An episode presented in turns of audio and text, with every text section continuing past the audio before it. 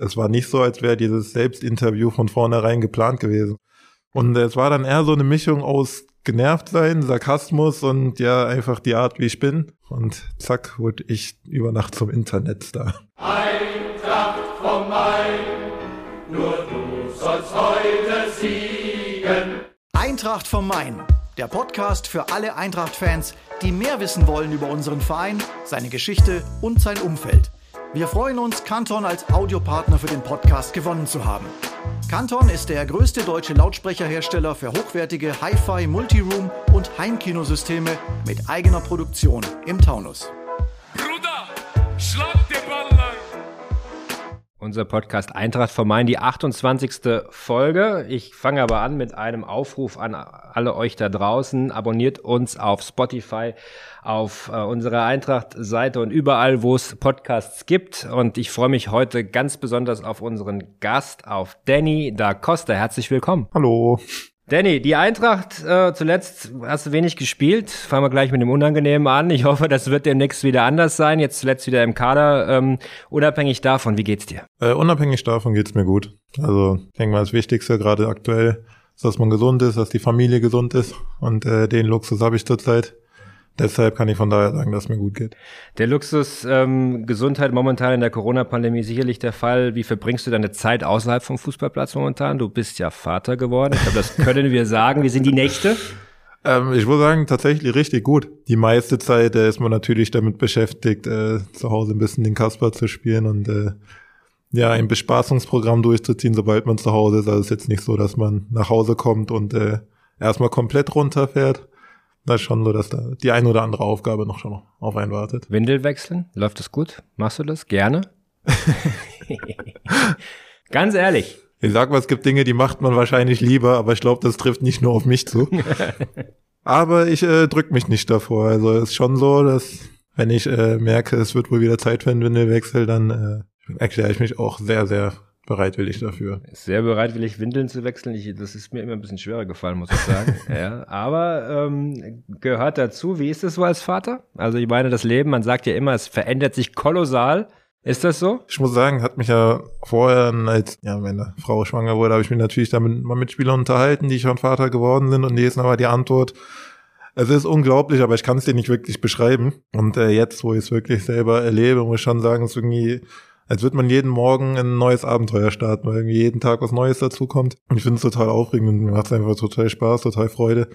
Ich glaube, ich kann auch sagen, ich gehe in meiner Vaterrolle total auf. Aber du fühlst dich wohl in Hessen, kann man so sagen, oder? Bist heimisch geworden. Du kommst ja, ja das muss man den, den Leuten draußen erklären, die es vielleicht nicht wissen. Du bist geboren am 13. Juli 1993 in Neuss, echter Rheinländer, in Obladen, glaube ich, auch aufgewachsen oder in also Köln. Aufgewachsen dann in Köln-Hohlweide mhm. und dann äh, aufgrund des Fußballs dann und meiner Schullaufbahn nochmal für, ich glaube, zwei Jahre waren es dann, bin ich nach Leverkusen Opladen gezogen. Gut, dann ist man natürlich froh, wenn man nach Frankfurt, äh, nach Hessen darf. Aber nein, Spaß beiseite, trotzdem jetzt hier heimisch geworden, oder? Ja, definitiv. Also ich glaube, ich habe es wahrscheinlich schon das ein oder andere Mal erwähnt. Also schon so, dass man hier ein, wie eine neue Heimat dann einfach gefunden hat. Also klar ist immer eine Aufgabe und äh, erstmal ein Erlebnis, wenn man irgendwann wegzieht und man hofft dann natürlich, dass man sich da schnellstmöglich einlebt und auch schnell wohlfühlt, aber ich glaube schon, dass ich sagen kann, in Hessen wirklich heimisch geworden zu sein. Was macht Hessen so besonders für dich, außer dass du eine Hessin geheiratet hast? Ja, das ist das Besondere an Hessen. Die richtige Antwort. Checkpoint zu Hause ist alles safe jetzt. Wenn der Podcast rauskommt, brauchen wir uns keine Gedanken zu machen. Glück gehabt. ähm, nein, was macht Hessen so besonders? Ich glaube, ähm, gerade dadurch, dass ich eben sehr, sehr lange in Köln gelebt habe und äh, in Köln war alles immer ziemlich laut und fröhlich. Und dann äh, war es so, dass ich hier das Gefühl habe, es ist relativ ähnlich. Also schon so, dass man jetzt speziell auch in Frankfurt einfach viele Kulturen und viele Nationen hat, die da aufeinandertreffen. Das war bei mir in der Gegend in Köln ähnlich. Und ich glaube, das hat es dann auch ein Stück weit, auch, oder sagen wir anders, hat ein Stück weit dazu beigetragen, dass man sich hier sehr schnell heimlich gefühlt hat. 2017 bist du zu unserer Eintracht gekommen, am Anfang wenig gespielt, dann im Laufe der Saison, ich glaube, Timmy hatte sich verletzt, du hast dann eine Chance ergriffen, danach nicht mehr wegzudenken. Das erste Jahr bei der Eintracht, ähm, wie war das für dich, die 17, 18er Saison? Was war das für ein Ankommen hier in Frankfurt? Also erstmal sage ich, ich bin mit, äh, ja, wie man sich vorstellen kann, ich bin mit sehr, sehr viel Motivation hierher gekommen, weil das Jahr davor nicht ganz so einfach war für mich. Ich hatte ja meinen Schienbeinbruch mhm. gehabt und musste dann am Anfang der Saison mir noch Metallkörper aus dem Körper entfernen lassen. Das hat mich dann in Leverkusen erstmal eine gewisse Zeit außer Gefecht gesetzt und dann war es schwierig, da wieder auf Einsatzzeiten zu kommen. Dann habe ich mich relativ früh auch bewusst dafür entschieden, nach Frankfurt zu wechseln. Hatte damals dann auch sehr, sehr gute Gespräche im Vorfeld schon mit Nico Kovac und habe dann relativ schnell einfach entschieden, den Weg möchte ich gehen. Ich möchte in Frankfurt spielen, möchte unter Nico Kovac spielen. Und dann ist man hierher gekommen, war hoch motiviert und äh, hat sich viel vorgenommen. Man wollte sich selbst einfach beweisen, so Bundesliga, hier komme ich. Und dann hat es, glaube ich, zwei Spieltage gedauert, dann habe ich mich im Training erstmal verletzt. Also ja. war nicht ganz so toll der Start, weil ich, ich weiß gar nicht, ich glaube vier Monate waren es dann am Ende, die ich dann raus war. Und äh, ich kann mich noch dran erinnern, ich hatte dann nach den ersten Trainingseinheiten wieder mitgemacht, hatte natürlich dann, wie soll man sagen, gleich wieder dieses Bedürfnis, ich wollte auf dem Platz, ich wollte unbedingt spielen und ich hatte dann viele Gespräche auch mit Nico, der mir einfach gesagt hat, hier, pass auf, du warst jetzt lange raus. Für die Art und Weise, wie wir spielen wollen, erwarte ich halt eine gewisse Fitness. Und die kann man einfach nicht haben, wenn man vier Monate in der Reha verbracht hatte. Deswegen musste ich mich da noch ein Stück weit gedulden. Das weiß ich auch noch ziemlich genau, kam dann das letzte Spiel des Jahres im Jahr 2017 in Heidenheim. Haben wir im Pokal dann gespielt und da bin ich dann, glaube ich, glaub, um die hundertste Minute herum eingewechselt worden und konnte mich dann auch ganz gut dann einfügen, habe das Tor vorbereiten können, dass wir eine Runde weitergekommen sind. War dann für mich so, da ich mit so die Initialzündung hier in Frankfurt, ich gesagt habe, okay, das war jetzt ein sehr, sehr guter Abschluss für dieses Jahr 2017, was vielleicht nicht so verlaufen ist, wie man sich das insgesamt vorgestellt hat, aber mit dem Abschluss hatte ich einfach viel Kraft schöpfen können für das Jahr 2018. Und äh, ja, was danach dann kam, dass das dann auch wirklich so gut lief, dass man dann wirklich auf viele Einsatzminuten gekommen ist und das dann am Ende auch noch gekrönt hat mit dem Pokalsieg ich denke, so gut habe ich mir den Wechsel hierher damals noch nicht vorgestellt. Ich erinnere mich noch natürlich sehr, sehr, sehr gut an den Moment, als dein Ball Ante Rebic erreicht hatte. Ähm, das äh, ist ja eines der prägendsten Momente in der jüngeren Vereinsgeschichte. Weltklasse, diese Inszenierung dieses Angriffs. War da Glück dabei? Nee, ne? Es war genauso gewollt. Tatsächlich muss man sagen, ich glaube, es war eine Mischung von allem irgendwie, weil wir im Vorfeld viel darüber gesprochen hatten, dass die Bayern eben sehr, sehr hoch verteidigen und wir das ausnutzen wollen. Und ich glaube, äh, Kevin hat es ja damals dann in einer relativ lustigen Art und Weise auf dem Balkon dann kundgetan, was unser Matchplan war. Also war schon so, dass Nico damals gesagt hat, äh, wenn wir mal in eine Drucksituation kommen und den Ball gewinnen sollten, bevor wir uns jetzt irgendwie in einem Kurzballspiel verhaspeln, weil die Bayern eben sehr stark im Gegenpressing damals waren und auch heute noch sind, dass wir dann schon gucken sollen, den mal relativ schnell und einfach einfach hinter die letzte Linie zu legen und darauf vertrauen sollen, dass Ante sich in dem Bereich bewegt. Und das war für mich eigentlich so die Paradesituation dafür, weil es eben aus dem Getümmel heraus war, viele Spieler auf dem engen Fleck und ich habe mir dann kurz zu dem Moment einfach gedacht, das wird schon irgendwo so funktionieren. Wenn ich dran denke, dass Ante da rumlaufen muss, dann wird Ante wahrscheinlich auch dran denken, da rumzulaufen. Und ja, das dann so gut geklappt hat, war natürlich dann perfekt in dem Moment.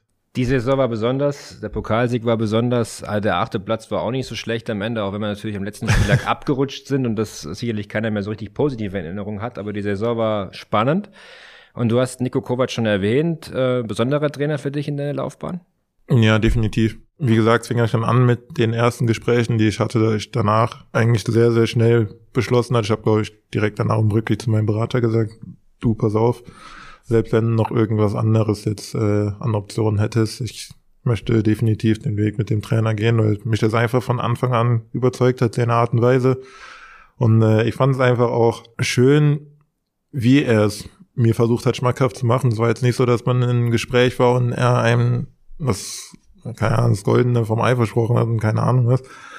Er hat einfach ganz klar gesagt, ob die erste Frage, die er mir gestellt hat, war, ob ich gerne arbeiten würde war ich dann erstmal natürlich ein bisschen perplexer, habe dann gesagt, gegen Arbeit und Trainingsarbeit habe ich nichts, das kommt mir tatsächlich eher entgegen.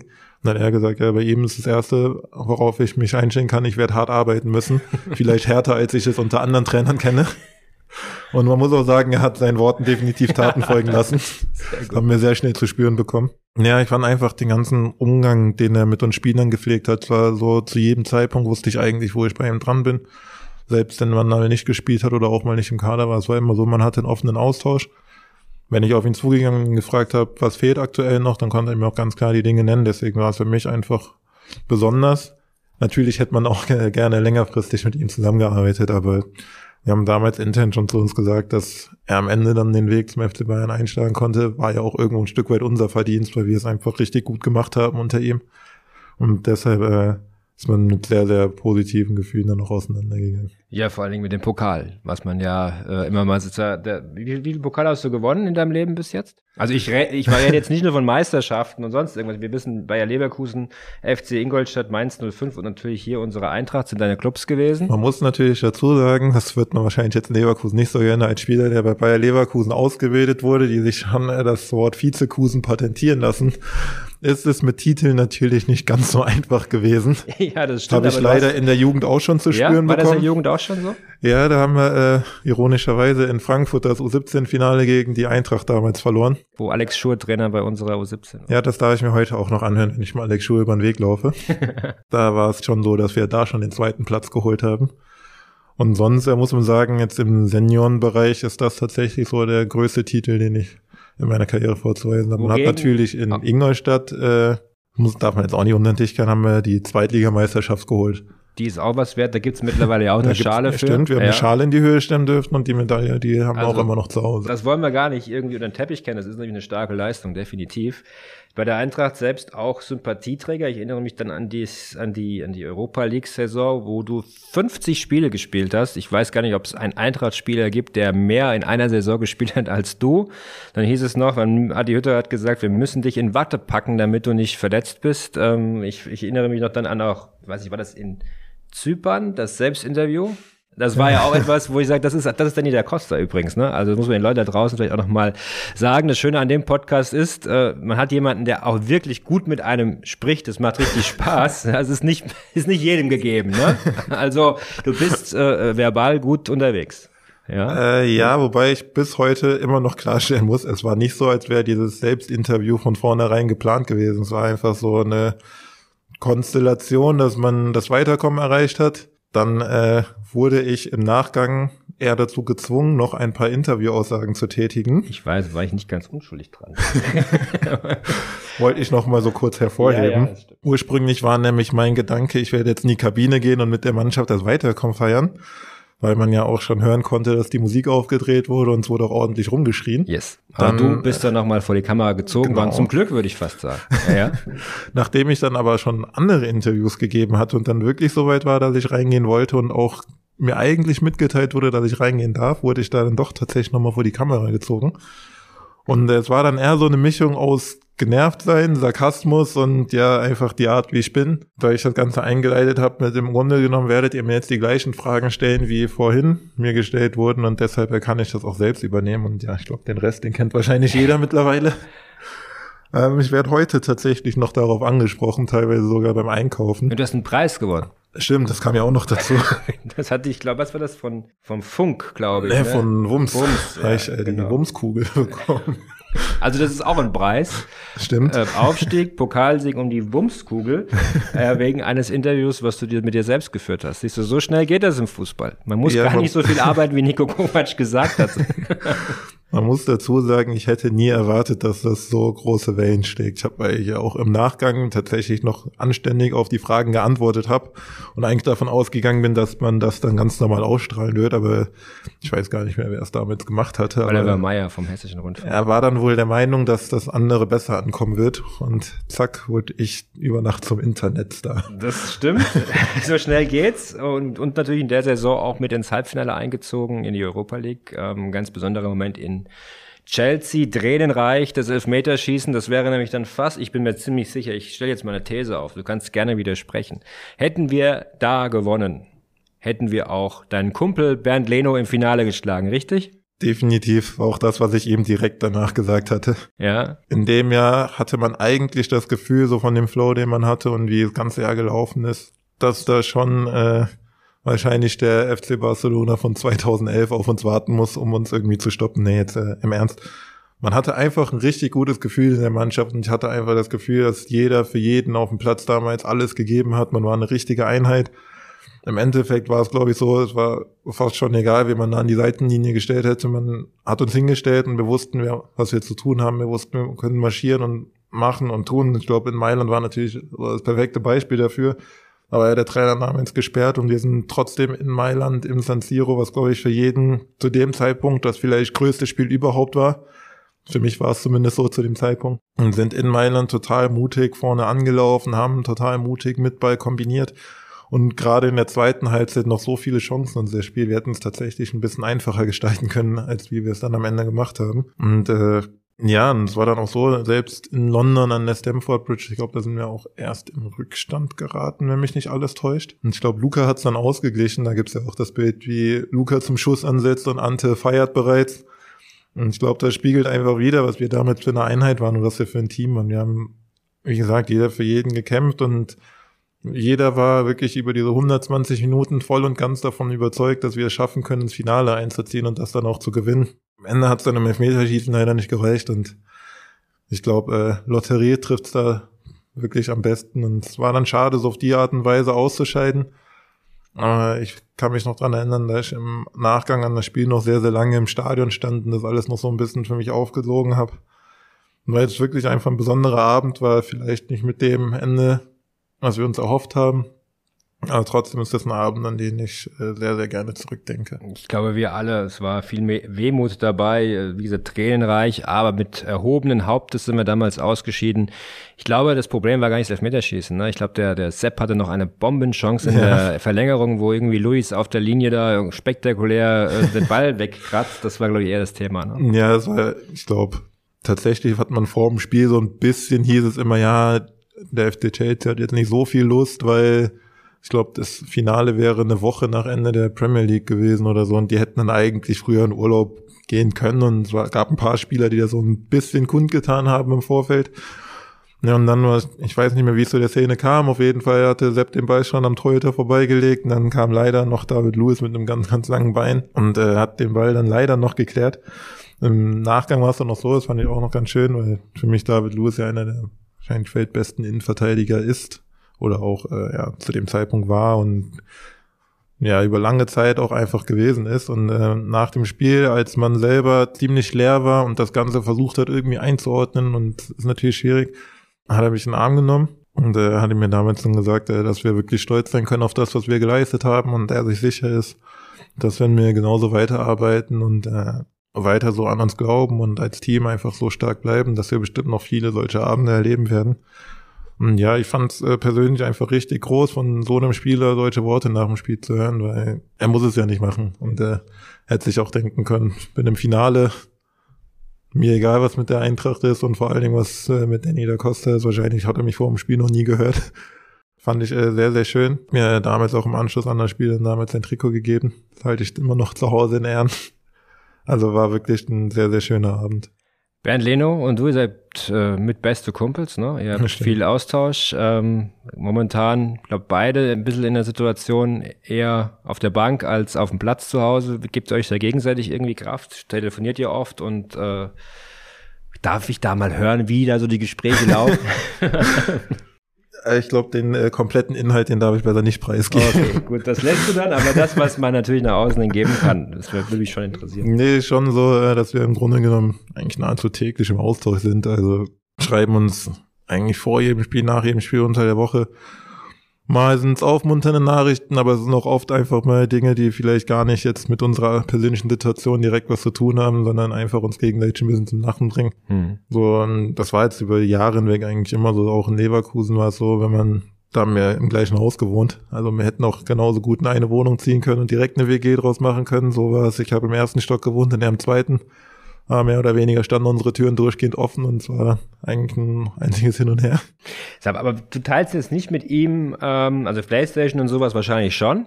Ja, die Spiele wird es wahrscheinlich geben, oder? Auch über die Entfernung hinweg? Mittlerweile nicht mehr, weil ich mir eingestehen musste, dass ich absolut keine Chance gegen ihn habe. Also er ist deutlich besser. Deutlich. Okay. Man muss aber auch dazu sagen, er ist deutlich süchtiger als ich. Hat er auch eine Familie? ähm, Frau. Aber er hat dann kein Kind, das heißt, es erklärt, du musst mit Windelwechsel Zeit verbringen, er spielt Absolut richtig und das wird auch wahrscheinlich der einzige Grund dafür sein. Ja, genau, davon gehen wir jetzt mal aus, das stellen wir mal so hin, sonst wärst du natürlich überlegen. Aber eine Sache habe ich mir sagen lassen, äh, die ich sehr interessant finde. Animes interessieren dich und da bist du wohl, du sprichst Japanisch, wurde mir schon gesagt. Also das heißt, du kannst mit Daichi und mit Makoto auf dem Feld Japanisch sprechen aufgrund von Animes und mit einem Schwiegerpapa, der in, bei Urawa Red Diamonds gespielt hat, übrigens, Uwe Bein, das wissen ja die meisten, im Prinzip auch. Also kannst du Japanisch sprechen? Ich würde jetzt nicht sagen, dass ich eine komplette Unterhaltung auf Japanisch führen kann, aber hin und wieder kann ich ein Daichi auch mal Kommandos auf dem Platz auf Japanisch geben. Wie hört sich das an? Das wollen, da, wir sind im Podcast und die Leute wollen das hören, das ist doch klar. Also was sagst du denn, Daichi, wenn er sich, wenn er richtig einlaufen soll und nach hinten arbeiten soll? Naja, weil er wieder da vorne rumspringt irgendwo, ja. Ich versuche es meistens darauf zu beschränken vor dem Spiel und äh, da sagt mir, sind es ja auf Deutsch meistens so Sachen wie auf geht's oder Das heißt auf Japanisch? Auf Japanisch heißt es Gambare. Das siehst du, also das ist Wahnsinn, ja. Ja, ich muss auch sagen, vielleicht äh, ist das so der Punkt, wo man erkennen sollte, dass man vielleicht ein paar zu viele Animes gesehen hat, aber gut, es es ist mittlerweile schon wie eine Leidenschaft geworden. Bin ganz froh, dass meine Frau mich das auch machen lässt.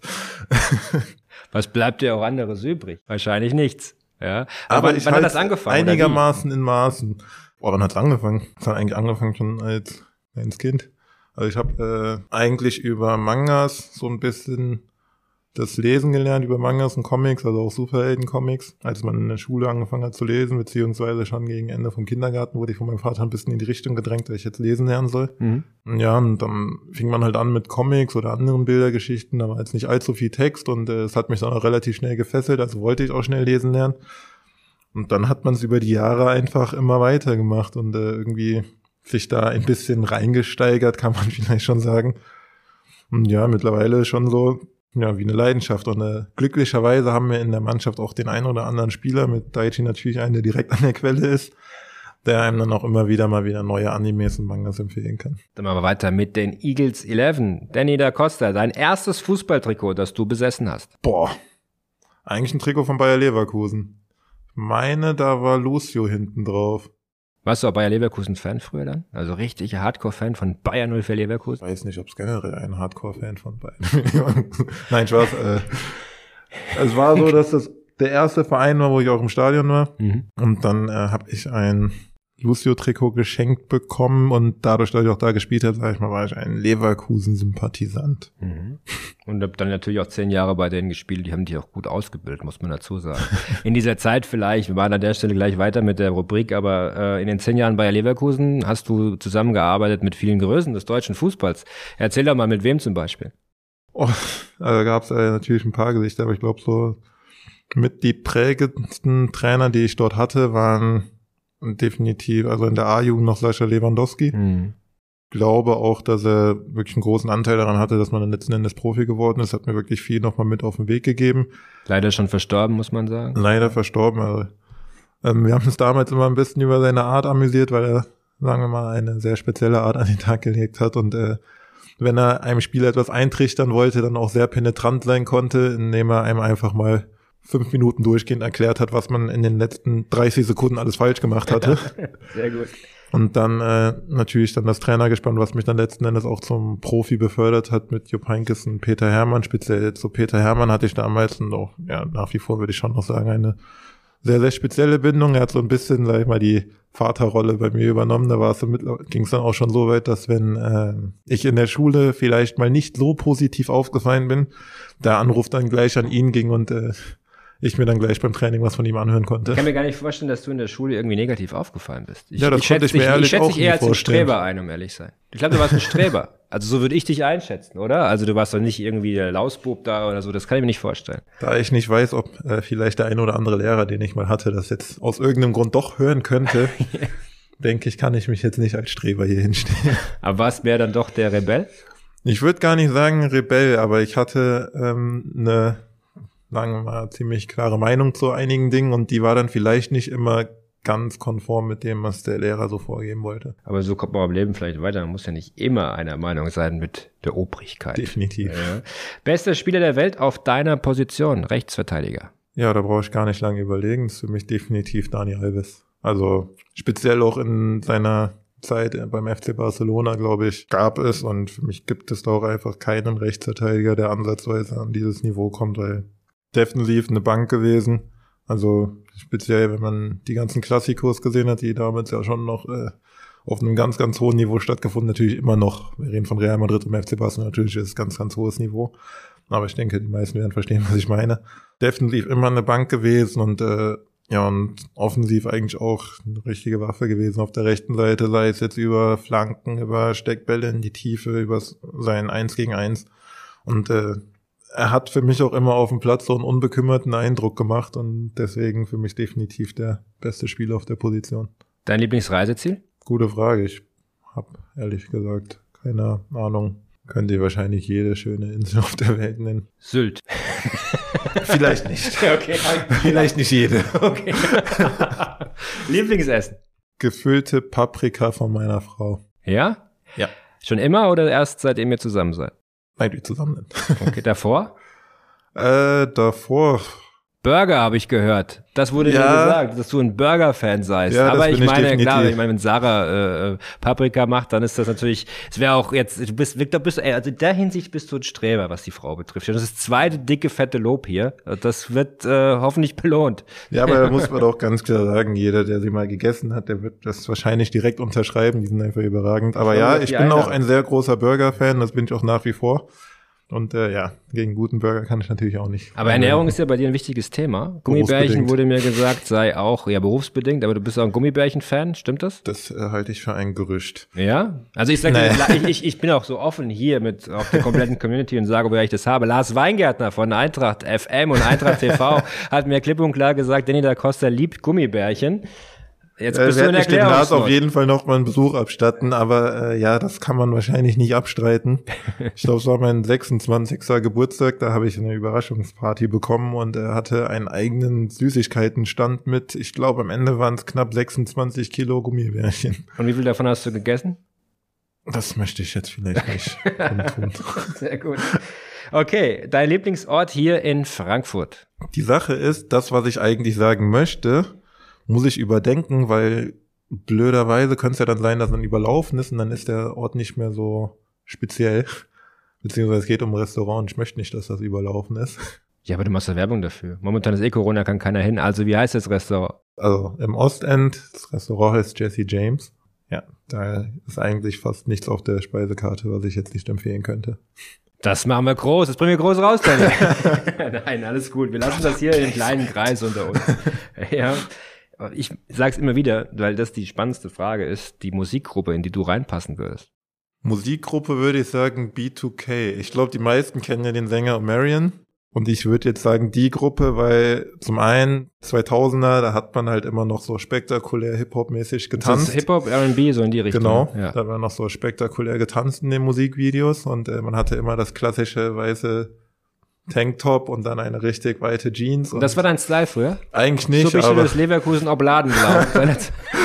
nee, bei mir war es eigentlich immer 365 Tage im Jahr Jogginghose. Das hat sich bis heute ja, nicht du geändert. sitzt hier auch. Äh, sehr stylisch allerdings, muss ich sagen. Ist eine stylische Jockey. Ja, es gibt auch Jogginghosen, dann gibt Jogginghosen mit Stil. Das stimmt. Das, ist ein muss man, Unterschied. das kann man dir nachsagen. Da hat Nike, und das ist ja unser Ausrüster, deswegen darf ich diese Form der Streber. Werbung hier machen. Ja, das ist, gibt wieder Pluspunkte im Marketing. Nike, der Ausrüster von Eintracht Frankfurt, die weltbeste Marke, ist auch dein Sponsor, ne? Oder zumindest magst du die Marke, weil du ziehst immer was von denen an. Ich bin ein Sympathisant der Marke. Sehr gut. Das heißt, bitte anrufen, Daniel Costa braucht einen neuen Vertrag. äh, deine Erinnerung an dein erstes Profispiel. Ähm, ich kann sogar das Datum sagen. Das ist mein erstes Profispiel habe ich gemacht am 16.12.2010, also habe ich demnächst wieder Jahrestag. Und äh, ich kann mich noch dran erinnern, weil ursprünglich sollte ich in der Woche gar nicht da sein. Da hatte nämlich unsere U18-Nationalmannschaft eine Länderspielreise nach Israel. Damals der Trainer Jupp Heynckes hat wohl mit Horst Rubisch, meinem Nationalmannschaftstrainer, schon ausgemacht, dass ich äh, nicht mitreisen soll. Und dann hat mich Horst Rubisch am Dienstag angerufen und hat mir mitgeteilt, dass ich nicht, also wenn ich schon nicht auf der Reise bin, dann soll ich wenigstens zusehen, dass ich gefälligst auch spiele. Ich war damals 17 und habe mir gedacht, naja, so weit würde ich mich jetzt nicht aus dem Fenster lehnen und es ging immerhin gegen Atletico Madrid in der Europa League.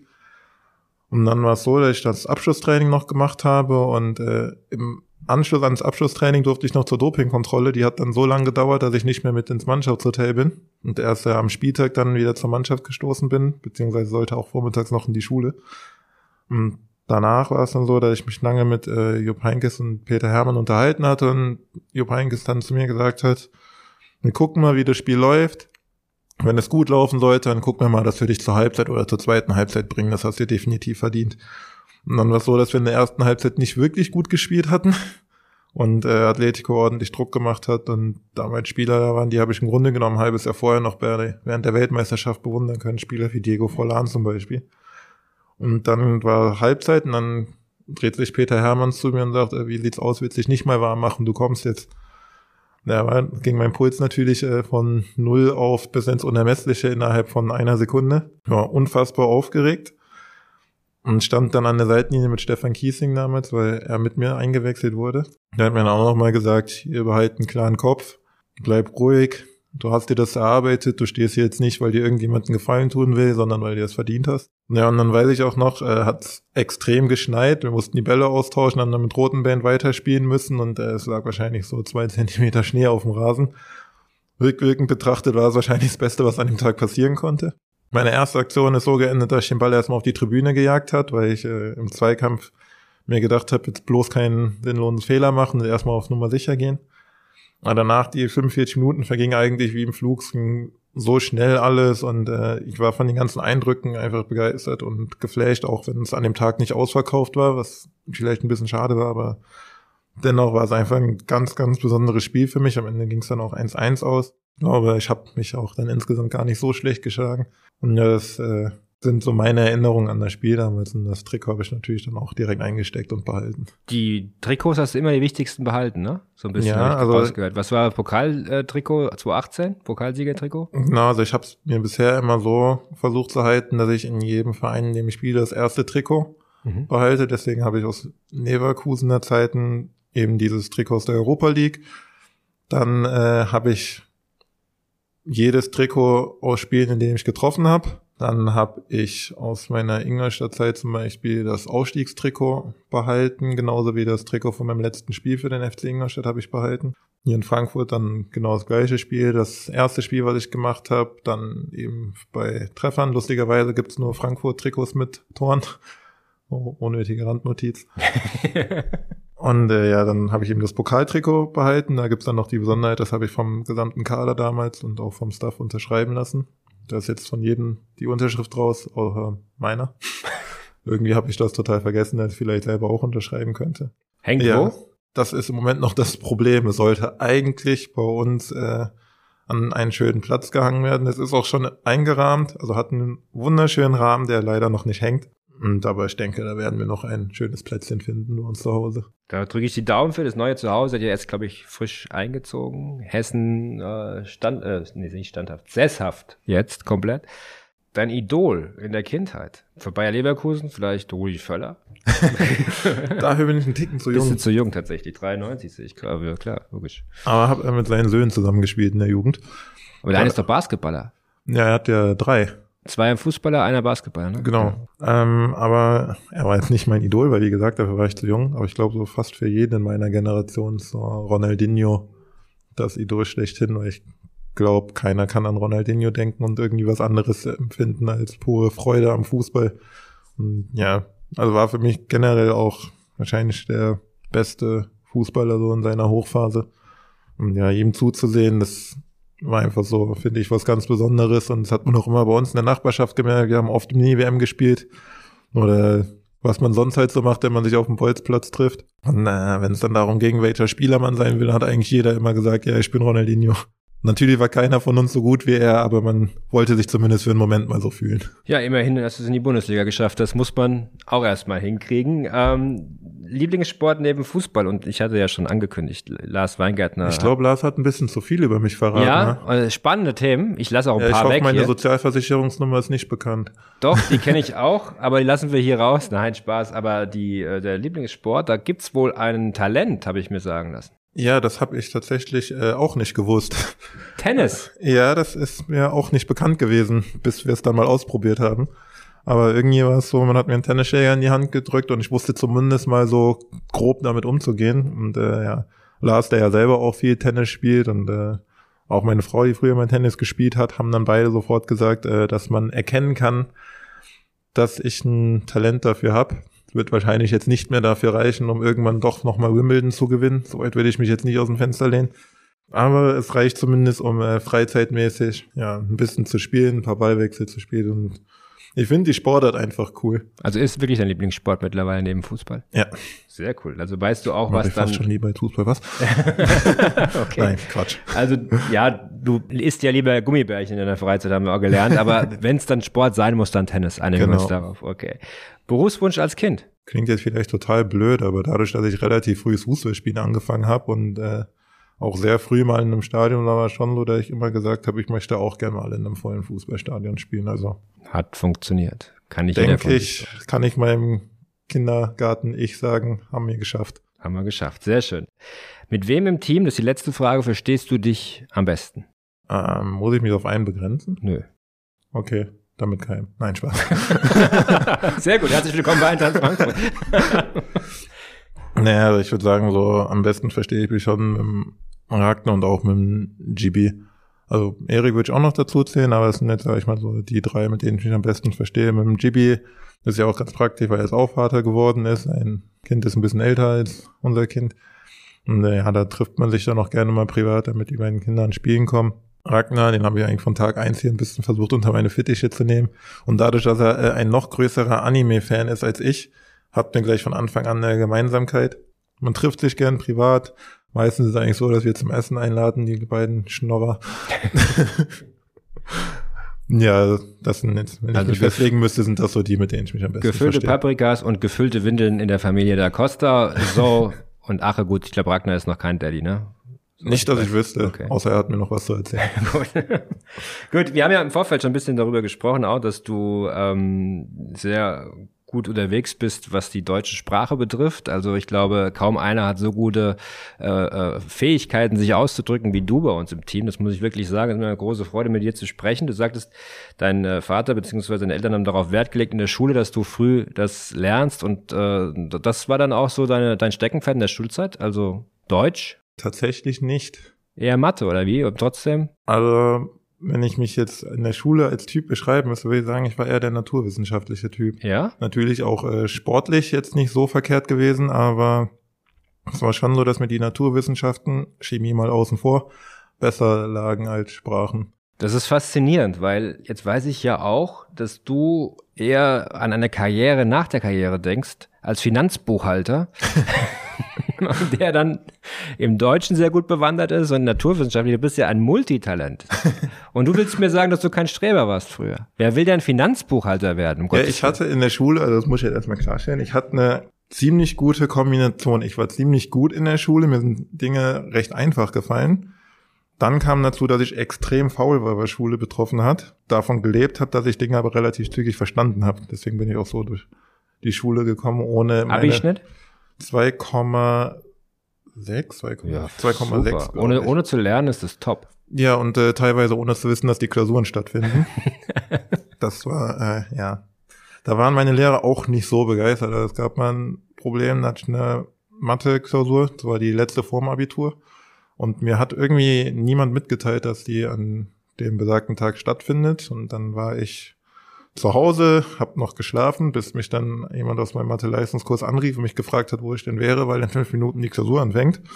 Da habe ich mir gesagt, du, ich lieg noch zu Hause im Bett. Ich habe gedacht, die erste Stunde wäre frei, weil es dort Stundenplan so gewesen wäre. Dann eben an dem Tag nur die Klausur stattgefunden hat. Das wusste ich eben nicht. Bin dann natürlich Hals über Kopf zur Schule gestürmt, weil vorbildlicher Schüler wie ich war, kam ich eine halbe Stunde zu spät. Dann hat mich meine Lehrerin erstmal zusammengefaltet, was mir denn einfallen würde und dass ich gefälligst das äh, ernst nehmen soll. Dann habe ich ihr gesagt, ist alles kein Problem, ich schreibe das jetzt trotzdem. Und sie gesagt, ja, aber die anderen haben ja schon eine halbe Stunde Zeit gehabt. Und ich gesagt, ist kein Problem, ich krieg das noch hin. Hab dann, wir hatten glaube ich insgesamt, ich glaube drei Stunden waren es, hatten wir Zeit. Hab dann natürlich noch geschrieben, hab nach zwei Stunden wieder abgegeben und hab gesagt, ich bin durch. Hat sie mich dann angeguckt und gesagt, das ist halt mein Problem, wenn ich meine, das einfach so wegschmeißen zu müssen. So, weil sie hat gesagt, ich habe schon einen guten Verstand für Mathe, aber es kann halt nicht sein, dass ich jetzt schon wieder fertig bin. Dann hab ich gesagt, ja, doch, ich musste mich ja beeilen. Ende vom Lied war, ich hatte, glaube ich, schon 14 Punkte. Also war jetzt nicht so schlecht. Ich weiß gar nicht, ob dich das sympathisch macht, ehrlich gesagt. Aber Also meine- ich finde es interessant auf jeden Also Fall. meine Lehrerin Respekt. fand es extrem unsympathisch. Ja? Leider. Und die Mitschüler? Die fand's lustig. Also es hat schon was, hat Style auf jeden Fall. Ja, ich habe mich auch immer für meine Mitschüler eingesetzt. Also ich habe jeden abschreiben lassen, der abschreiben wollte. Also du warst doch ein Streber. Also erzähl mir doch nichts von wegen. Das ist Wahnsinn. Und dann jetzt, wenn du jetzt, sagen wir mal, Ich war freundlich. du bist jetzt 28, wie lange willst du spielen? Bis 37, 38 Makoto oder da hast du noch zehn Jahre vor dir? Naja, also so lang. So lang wird es nicht. Also ich habe jetzt kein festes Alter, bei dem ich sage, bei dem ich aufhöre, aber dadurch, dass ich jetzt schon die eine oder andere schwere Verletzung in meiner Laufbahn hatte, ist es schon mein Wunsch, dass ich selbstbestimmt aufhöre und auch so aufhöre, dass ich dann im Nachgang an meiner Karriere mich auch ohne künstliche Gelenke noch schmerzfrei bewegen kann.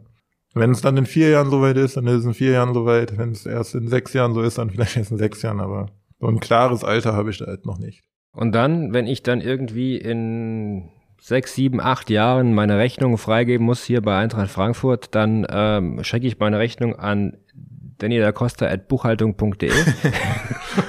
ja, es wäre, also es ist zumindest so, dass ich jetzt selber relativ frühzeitig für mich gesagt habe, nach der Karriere sowas wie ein Trainerjob oder Sportdirektorenjob, das wäre jetzt nichts mehr für mich, wo man dann wieder so an vorderster Front ist und eigentlich dann auch nur unterwegs ist. Ich denke, das habe ich dann jetzt in den letzten Jahren und auch in den Jahren, die noch kommen, wirklich lang genug gemacht. Aber so ganz vom Fußball lösen, denke ich, ist dann auch irgendwo schwierig. Und äh, finde ich, wäre das tatsächlich so die beste Möglichkeit, so Dinge, die ich eben kann, die mich interessieren, zu kombinieren. Deswegen, wenn es dann am Ende der Karriere wirklich ein Job in irgendeinem Fußballverein im Büro wird und man sich um die Buchhaltung kümmert, dann denke ich, habe ich nicht ganz so viel verkehrt gemacht. Ich fände es super und total äh, toll, wenn das hier wäre, denn äh, jemand, der den Pokal gewonnen hat und dann später in der Buchhaltung sitzt, das ist eine Geschichte, die gibt es dann wirklich nur bei Eintracht Frankfurt und würde uns natürlich sehr freuen. Danny, vielen lieben Dank für die offenen Worte, für den tollen Podcast, für die tollen Antworten. Wie immer, es sind Selbstläufer mit dir. Wünsche mir immer solche Gesprächspartner und äh, liebe Fans, bitte abonniert uns überall, wo es äh, den Eintracht-Podcast Eintracht vor Main gibt und äh, hört auch beim nächsten Mal wieder rein. Vielen Dank.